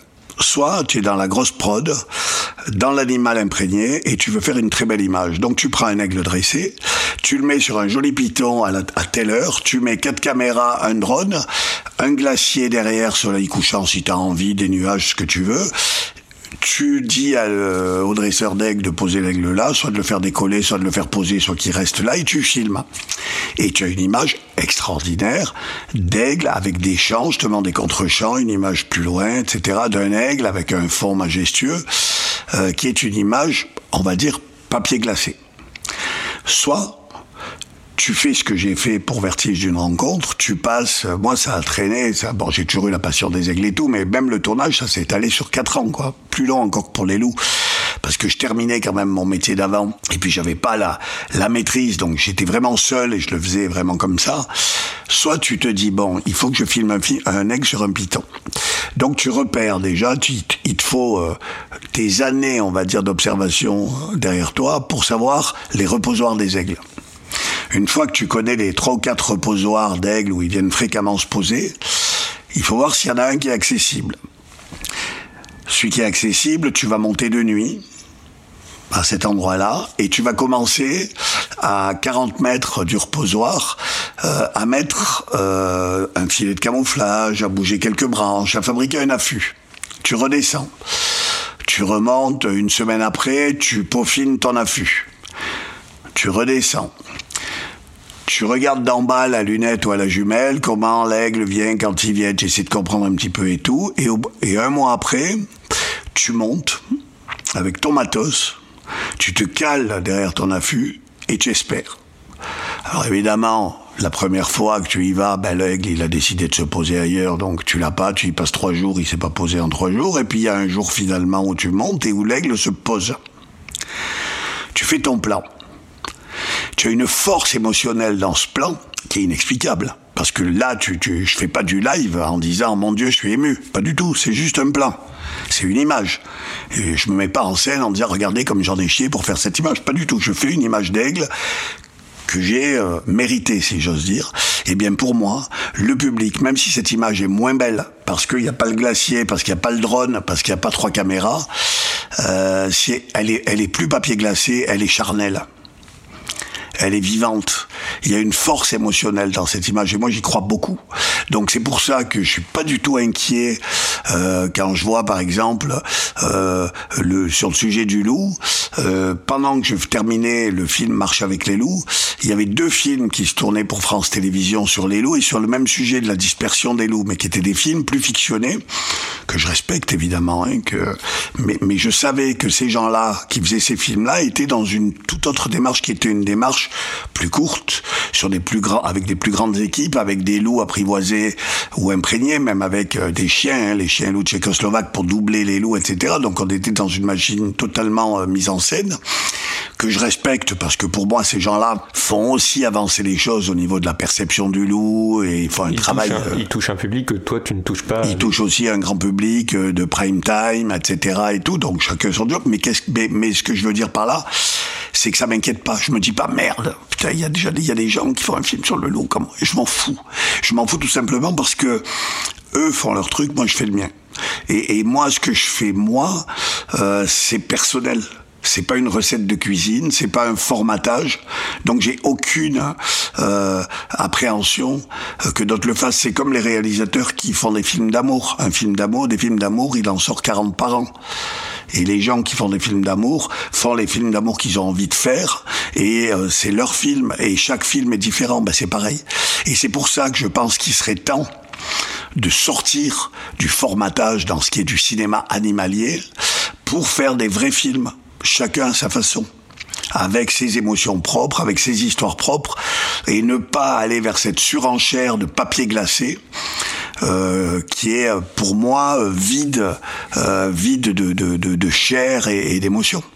J'ai l'impression que tu, tu, parles beaucoup de, de, prendre son temps. C'est euh, quelque chose de, clé dans ton travail?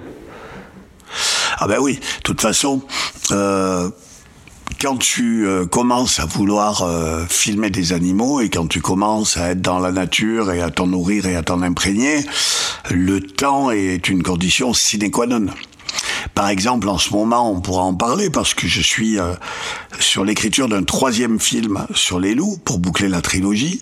Et là, je travaille de façon différente. D'ailleurs, c'est intéressant parce qu'on évolue et on change sans cesse.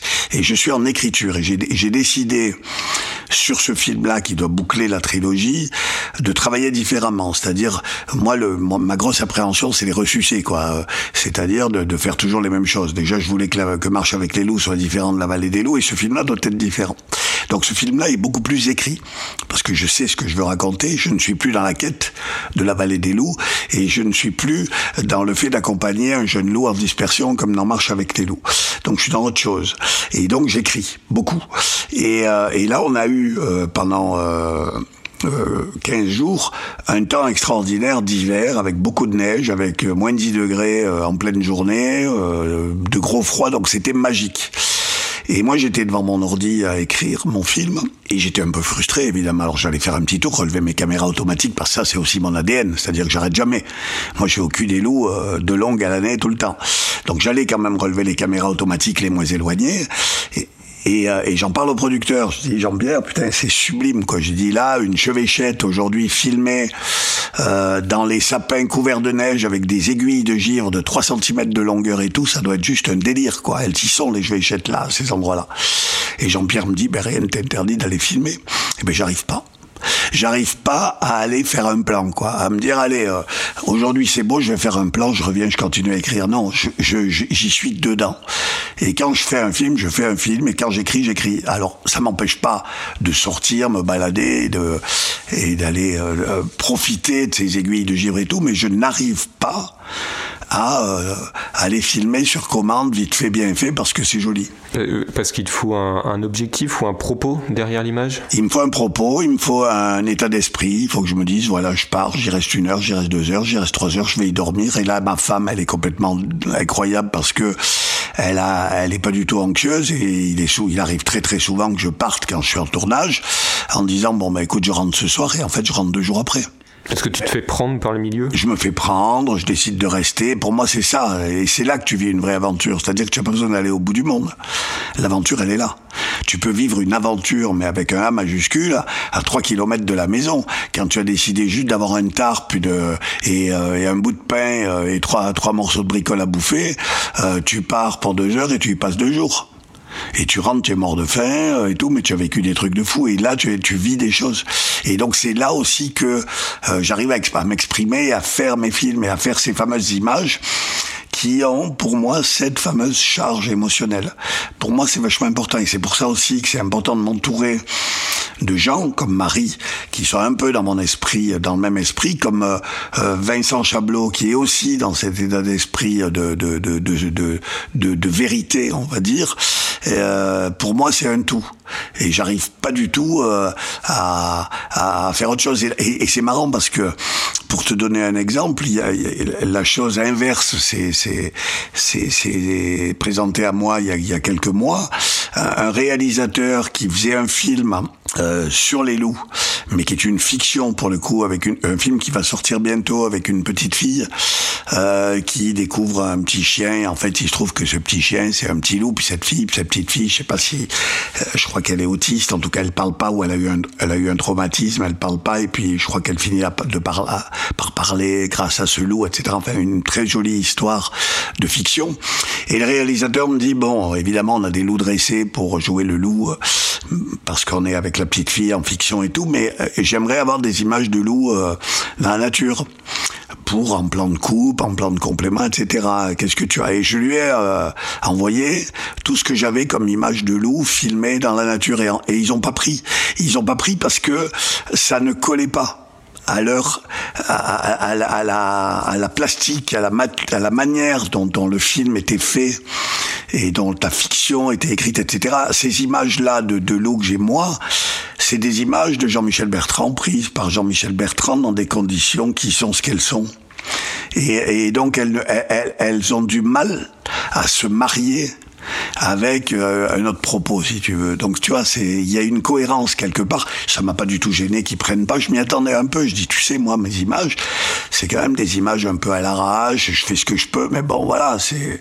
Euh, il me dit, ouais, mais ça, l'intéressait. J'étais d'ailleurs très euh, touché qu'il s'intéresse à mon travail et, il m'a félicité pour mon travail et il me dit ça. J'aimerais bien vraiment. Enfin, le gars, je savais que c'était sincère, qu'il aurait aimé mettre des images de moi dans son film, mais ça collait pas, euh, ça pouvait pas coller.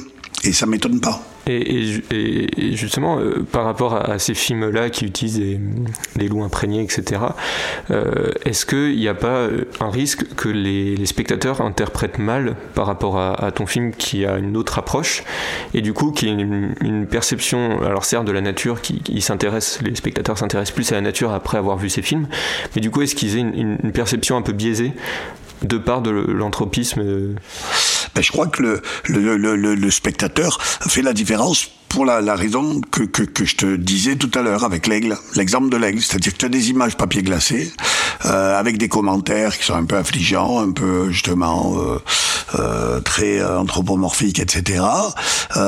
Et puis tu as des images plus sincères, plus à l'arrache, et, et même sans un petit texte d'explication, les gens le sentent tu sens quand, quand c'est du prêt à consommer, tu sens quand c'est du papier glacé, tu sens. C'est pour ça qu'il y a des photos. Je veux dire, aujourd'hui, au niveau de la photo animalière et de la photo tout court, il y a, il y a, il y a, il y a, une, une, montée euh, une, de, en puissance du niveau technique qui est colossal. Je veux dire, aujourd'hui, tu vois des images que tu aurais pas imaginé voir même il y a 10 ans, quoi. Même, et alors, il y a encore moins il y a 20 ans. Mais n'empêche qu'il y a des images d'il y a 20 ans qui te bouleverse. Ou d'il y a 30 ans, là je regardais justement, c'était marrant parce que je regardais euh, euh, des images de euh, de Yann Arthus Bertrand quand il était jeune en Afrique il y, a, il y a 30 ans ou 40 ans et euh, des images argentiques de Lyon, machin, truc. Et il y a une puissance dans, dans certaines qui sont pas des photos justement d'hélicos, de montgolfières, de trucs de machin, qui sont des images au sol de, de, l'époque où il était dans son ADN de, bah, de photographe animalier de l'époque. Et ils étaient pas si nombreux. Et tu sens un truc dans ces images qui est très très fort des images techniquement beaucoup moins mais, mais tu as le grain tu as, tu as puis tu as une âme et, et donc quelque part ça c'est ça ne s'explique pas et je pense qu'au niveau du cinéma, si tu veux, c'est la même chose. Soit tu fais des films de pub, chacun son boulot. Il y a des gens qui font ça très bien. Soit tu fais des films papier glacé, soit tu fais des films justement, soit tu fais des films d'auteur entre guillemets, ou des films où tu mets tes tripes sur la table, et ça, change complètement. Ouais, depuis tout à l'heure, on, parle beaucoup de. Enfin, tu parles de, de, tes documentaires et de tes films de nature, d'animalier. Mais en fait, on parle depuis tout à l'heure beaucoup d'humains. Est-ce que c'est important pour toi d'être bien entouré et est-ce que c'est la clé? Bien sûr que c'est la clé. Et puis, euh, si on fait du cinéma, c'est pas par hasard. C'est-à-dire que le cinéma, même si je passe du temps tout seul euh, dans mon bivouac, etc., et que j'en ai besoin, etc., euh, j'adore travailler avec une équipe. C'est-à-dire que pour moi, l'équipe, le noyau, euh, Marie, Boris, Vincent, plus Laurence, la monteuse, Armand Amar, maintenant, avec qui je travaille, qui est le compositeur des musiques, avec qui j'ai une, une relation formidable. Et puis, les relations que j'ai pu avoir avec les là, sur le dernier film, euh, ou celui d'avant avec un autre. Je veux dire, il y a un travail d'équipe dans le cinéma qui est extraordinaire. Donc après, moi, sur le tournage, c'est vrai qu'on est une petite équipe. On a, euh, on a Marie, on a Boris, on a Bertrand Baudin, euh, mon copain photographe, qui lui fait des bouquins, qui me suit, qui vient faire les photos et qui fait complètement partie de l'équipe. Et puis toi, tu es venu, tu vois, à un moment donné, c'était convivial, c'est chaleureux, il n'y a pas de tension. Et on s'était pris la pluie sur la gueule, je me rappelle. C'était un bel orage. C'était assez énorme. T'es chargé de tenir le parapluie ouais, ouais, en métal sous un orage. Euh, ouais, ouais, c'était, c'était chaud bouillant. Et, euh, et, si tu veux, bon, on a notre petite équipe qui pour moi est hyper importante parce que c'est de là qu'on arrive à sortir des, les fameuses images dont on parlait tout à l'heure.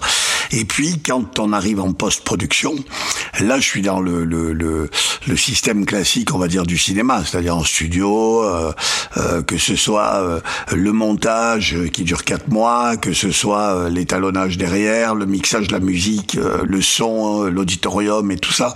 Et là, il y a ce fameux travail où tu es un peu le chef de l'orchestre en tant que réalisateur et où tu dis d'abord aux gens, tous, tout le temps, mais même sur le tournage, l'ego, on le laisse dehors, on travaille travaille tous pour le film et où on, moi je ne supporte pas hein, les tensions ou les, non-dits, donc euh, je, on est cash. Euh, tu peux me, me, reprocher des choses tant que c'est pour le film. Moi, je peux te reprocher des choses ou te faire des remarques. C'est pas contre toi, c'est pour le film et c'est génial.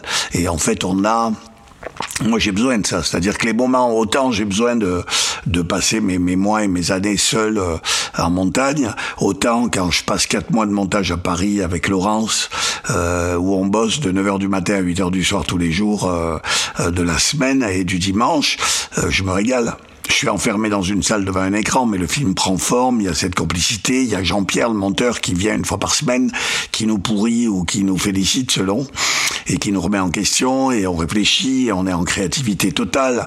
Quand je vais chez Armand dans son studio, qui me fait des maquettes, qui me propose ce qu'il a écrit en musique sur telle séquence, que j'adore, que je me dis c'est un miracle, et puis d'autres que j'aime pas, et que je lui dis, et qui me dit t'es un connard, euh, de toute façon, euh, euh, voilà, parce qu'il a, il a mis tout ce qu'il avait, puis que, ben, que ça me plaît pas et que ça l'agace euh, et qu'après il me rappelle oui j'ai pensé à autre chose et tout. C'est génial. On a des moments euh, euh, pour moi ce, travail d'équipe ce travail humain est capital. Et aussi surtout pas surtout, mais aussi hyper important avec le, le, le producteur. C'est-à-dire que quand je dis que j'ai trouvé un producteur de rêve en la personne de Jean-Pierre euh, Bailly, ben c'est vraiment ça, parce que le producteur, c'est aussi le chef d'orchestre euh, à tes côtés, euh, parce qu'il amène évidemment la finance, mais c'est lui qui va t'emmener vers un distributeur, c'est lui qui avait trouvé Pâté, c'est lui qui est finalement le, le lien entre toi, entre l'attaché de presse, avec tout, enfin voilà, et, et, et cette personne euh, croit en toi, euh, il te fait confiance, en même temps n'hésite pas à te dire ce qu'il pense quand il n'est pas d'accord et tout, et c'est que de la, c'est constructif si tu veux. Pourquoi est-ce qu'il n'y a pas plus de Jean-Pierre comme ça? Ben je sais pas, mais en tout cas moi j'ai trouvé le producteur de rêve, c'est-à-dire que là, euh, c'est, c'est, je pense que c'est juste une histoire de rencontre, c'est un hasard. Tu rencontres la bonne personne au bon moment pour faire euh, les bonnes choses, quoi. Et c'est vrai que quand j'ai vu le producteur d'avant, euh, qui était euh, ben, un peu véreux, enfin en tout cas pas très net, et qui qui créait beaucoup de stress et tout avec Jean-Pierre. Euh, c'est génial quoi, parce qu'en fait, le but de Jean-Pierre, c'est pas de me faire plier les chines, c'est de me rendre meilleur. Donc il me fait pas de cadeaux je peux te dire qu'avec Laurence, des fois, euh, le vendredi, il arrive, il regarde les images il nous démonte, quoi, en disant, mais attendez, justement, quand on faisait marche avec les loups, euh, et qu'on voulait faire différent de la vallée des loups, Jean-Pierre arrive et à la fin, il te dit, attends, tu as bossé toute la semaine pour nous faire un truc qui est comme la vallée des loups, vous êtes con, quoi. Et du coup, euh, voilà, il nous remet en question, pas pour nous faire du mal, pour nous rendre meilleurs dans ce qu'on est. Il est au service de l'histoire. Il est au service, et lui c'est pareil, il n'est pas là pour te faire du bien ou du mal, il est juste là pour avancer. Et lui, il sent en toi des capacités, évidemment. S'il croit en moi, c'est parce qu'il sent des capacités. Et il a envie que ces capacités soient euh, exploitées au maximum, à leur maximum. Et, c'est là-dessus qu'il peut faire des remarques. Mais il te fait pas des remarques hein, pour, pour, pour te faire aller là où il veut. Lui, s'en fout. Lui, il veut aller nulle part. Lui, il veut aller là où tu dois aller toi, où tu veux aller toi. Et il t'aide à aller. Il te prend la main et il t'aide à traverser les trucs pour aller. Tu dis, moi je veux aller là-haut. Ben alors pour aller là-haut, ben on passe par là, on passe par là. Il t'aide à ça. Il te dit pas, euh, non, on va pas là-haut, on va là-bas. Ça non. Et tu as beaucoup de producteurs, malheureusement, qui veulent aller là-bas et pas, pas là où tu veux aller toi. Et qui en fait passent leur temps ben, à, te, à te faire courber les chines, tu vois. Et, et c'est toute la différence pour sauter un peu, pour revenir un peu sur, sur le terrain, euh, tu parles beaucoup euh, dans, tes films de, traces, de crottes, de plumes. Pourquoi est-ce que tu y mets autant d'importance? Ben, C'est la base, c'est la lecture du terrain. Euh, c'est la, la, les loups, euh, ils font pipi caca pour marquer leur territoire. Euh, c'est un truc biologique. Euh, c'est leur façon à eux de communiquer, euh, entre autres évidemment. Mais pour ce qui est de la territorialité, c'est vraiment beaucoup ça, les hurlements aussi bien sûr. Mais donc c'est la lecture du terrain. C'est comme les, les, les, bruits, les chants, les, les, les, plumes. C'est tout le côté le côté biologique de, de, de, de la nature qui est pour moi euh, hyper important. C'est vraiment le langage de la nature, le fait de lire des empreintes. Euh, moi, j'adore déjà évidemment, et j'adore aussi voir la façon dont j'ai progressé là-dessus. C'est-à-dire, je me rappelle les premières empreintes de loup. Moi, j'ai commencé quoi sur les loups. J'ai commencé en 2012. Ça fait 9 ans maintenant. Et euh, au début, un loup, un chien, un machin, je me questionnais. Aujourd'hui, je me rendais compte l'autre jour, là où je suis allé relever une caméra automatique, et il y avait une trace à 50 mètres, quoi. 50 mètres, je dis, oh, putain, ça sent bon. Je regarde le coup du mètre, je dis, ça, tous les coups, c'est un loup, quoi. J'y suis allé, c'était un loup.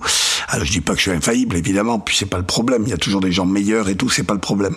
Le problème, c'est de te dire que tu progresses. C'est comme en ski, quoi. Je veux dire, tu vois, en ski, quand tu arrives à être de meilleur en meilleur, ben voilà, tu es content, quoi. Ben là, au niveau des traces, c'est pareil. Euh, tu arrives à, euh, te faire moins avoir et, euh, et voilà, quoi. Donc c'est bien. Tu utilises justement beaucoup de, pièges photo. Ouais. C'est un outil qui est, somme toute, récent. Ouais. Et c'est indispensable pour toi aujourd'hui ou on peut s'en passer? Comment est-ce que tu le vois? Bah, sur le loup, moi, ça m'a vachement aidé. Je dois, je dois avouer que si j'avais pas eu les, les, les, pièges photo, les caméras automatiques, euh, euh, j'aurais, j'aurais, j'aurais passé euh, le double ou le triple de temps. Les seuls endroits par lesquels les jeunes loups peuvent quitter la vallée, ce sont les cols.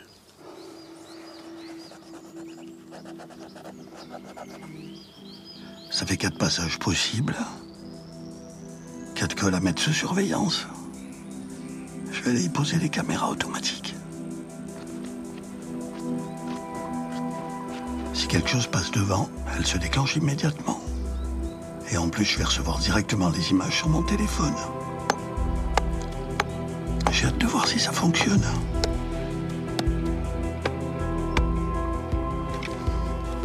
Voilà. Ah, c'est bon. c'est vraiment un outil qui t'aide énormément sur cet animal-là, évidemment, surtout quand il n'y a pas de neige, pour comprendre les passages, les, puis le nombre de loups. Enfin, enfin voilà, tu, tu, tu, c'est vraiment fabuleux. Après, tu peux toujours t'en passer. Je veux dire, quelque part, euh, tu peux te passer tout. Le, le, faut, pas être accro. Je veux dire, c'est comme le téléphone portable. Voilà, aujourd'hui. Euh, on se crée entre guillemets des besoins. Si demain il y avait plus de téléphone portable, on a connu une époque sans, on, s'en sortirait pareil. Euh, moi j'ai connu une époque sans les pièges photos, ben on s'en sortirait pareil. Mais c'est vrai que c'est un super outil et que moi ce que j'ai voulu faire en plus, c'est l'assumer c'est le mettre en scène. C'est-à-dire que pour moi, euh, la caméra automatique, non seulement c'est une aide précieuse, mais c'est poétique. Et là, je défends vraiment une vision là-dessus. Pour moi, c'est les caméras poétiques. Je les appelle comme la petite chouette chevêchette que j'appelle la chouette poétique. Et eh ben les caméras, c'est les chouettes poétiques. C'est-à-dire que ces caméras, elles te racontent euh, la, montagne quand tu quand tu roupilles, euh, quand tu es pas là, quand il y a des déclenchements intempestifs à cause de la de la tempête, à cause du vent. Euh, tu as des surprises. Et pour moi, c'est un, vrai plaisir, si tu veux, de mettre en scène ces caméras automatiques. Pour moi, c'est, euh, je l'assume parfaitement et, et, et, je trouve ça génial, quoi. Et j'aimerais presque faire un film un jour, peut-être un court métrage, pour le plaisir uniquement avec les caméras automatiques. Et je suis sûr qu'avec des caméras automatiques, ce sont pourris, justement Parlons-en, tu vois, de ce son. Autant le son de Boris est un son d'une limpidité, d'une poésie extraordinaire et d'un professionnalisme, autant le côté trash des, du son avec du souffle et avec du quand il y a du vent, des caméras automatiques, a aussi un côté poétique comme ça. Et j'adore ça. Et j'aimerais un jour faire un court métrage avec uniquement avec ça, ces bruits trash et peut-être de la musique. En fait, ça ouvre, euh, ça me fait penser un peu, euh, mon fils fait des photos beaucoup euh, et enfin il écrit, il fait des photos, il fait des photos lui en euh, en, en, argentique. Et il fait pas de numérique. Et, euh, et, et, à un moment donné, il était un peu dans la euh, dans le triple, la, la lomographie. Je sais pas si tu connais, tu sais ces appareils photo en plastique euh, qui coûtent 2 euros, qui viennent de Russie, dans lesquels tu mets des péloges et tu sais pas trop ce qui va sortir. D'accord. Et en fait, il faisait des photos avec ça. Et en fait, c'est de l'argentique. Et quand tu fais développer ton négatif, tu as des surprises incroyables, quoi. Et et, et l'art se fait au travers de l'appareil, si tu veux. Et pour moi, les pièges photos, euh, en tout cas pour moi, ce qui est caméra automatique, parce que c'est animé, mais en photo, ça peut être exactement la même chose, ça donne ce côté surprise. Des fois tu as des réactions bizarres quoi au niveau de ben, de la lumière tu vois la balance des blancs qui se met à déconner un petit peu tout est très chaud tout est très froid. Euh, tu as des contrastes pas possibles la solarisation et, et je trouve que c'est un atout. Et pour moi, c'est un atout indispensable et pour moi, ça devient un outil, un vrai outil qui, qui va bien au-delà de l'info, qui est capitale, bien sûr, et qui, qui te fait vibrer, hein, quand tu vois les loups passer, machin, tu as de l'info et tout. Mais il y a un côté artistique pur, pour moi, un vrai, vrai, vrai. Tu les as vus euh, beaucoup passer là, devant tes pièges euh, et tu les vois toujours passer. Tu as suivi la meute euh, dans ton premier opus jusqu'à jusqu'à leur territoire avec les louveteaux. Et puis tu as décidé de t'arrêter, d'arrêter de les filmer, de quitter cette vallée. On est aujourd'hui un peu dans le tout illimité, on va jusqu'au bout tout le temps. Pourquoi est-ce que toi, tu as arrêté justement? Ben, C'est un message pour moi vachement important. Euh, c'est justement pour aller, pour, pour, euh, pour donner la limite, c'est-à-dire de pas être trop gourmand, de pas aller dans la surenchère et vraiment envoyer ce message de dire voilà, moi c'est vrai que sur ces trois années, j'ai quand même passé un sacré temps sur le terrain, à pisser partout, à dormir au même endroit. Bon, je pense que les loups ont, ont quand même fini euh, par vraiment me capter et me m'identifier, on va dire. Et euh, le but, c'était pas de les habituer, quoi. Alors évidemment, on aurait pu finir dans une très belle aventure. J'aurais pu mettre des morceaux de bidoche, m'approcher de 5 mètres ou de 3 mètres tous les jours, des louveteaux, etc., et finir avec un louveteau dans les bras en pleurant et euh, ça aurait fait pleurer les chaumières, mais c'est tout l'inverse de ce qu'il faut faire, c'est-à-dire ce respect, si tu veux, de bah, des loups en tant que loups, de l'humain en tant qu'humain qui peut s'en imprégner. On est dans un contexte aujourd'hui qui est euh, mortifère pour les loups, on le sait. Donc le but, c'est pas de les habituer à l'humain. Donc pour moi, le message était très important. Alors évidemment, j'ai continué à aller dans la vallée après, mais de façon beaucoup moins prégnante. Euh, beaucoup, j'étais beaucoup moins souvent. Euh, maintenant, je me suis mis sur d'autres meutes euh, dans le secteur parce que les loups, bah, évidemment, sont plus nombreux. Il y a de nouvelles meutes qui sont installées, donc sur sur de nouvelles meutes et je suis ça de façon moins présente, on va dire, même si je suis beaucoup sur le terrain. Un coup, je vais relever mes caméras là-bas, un coup, je vais y bivouaquer, je vais essayer de choper des images de loups, puis un coup, je vais aller dans l'autre vallée. Pour faire la même chose. Et voilà, donc, mais, mais, mais si tu veux, le truc, c'était vraiment de faire passer ce message et aussi aux amateurs de d'images, c'est-à-dire arrêter de faire de la surenchère. Le, le propos, il n'est pas là. Et c'est pas un concours. Le propos, c'est euh, le, le, le cadeau que peut t'offrir la nature et le respect que tu lui dois en retour. Merci beaucoup, Jean-Michel. Bah écoute, merci à toi, c'était sympa. Merci beaucoup d'avoir écouté cet épisode. Vous pouvez retrouver Au Grand Air sur les plateformes de streaming comme Spotify, iTunes, Deezer ou Google Podcast. Sinon, rendez-vous sur mon site internet clémentcouturier.com et sur l'Instagram Au Grand Air. La musique de générique a été composée par Marin Robert et si cet épisode vous a plu, n'hésitez pas à en parler autour de vous, c'est fait pour ça.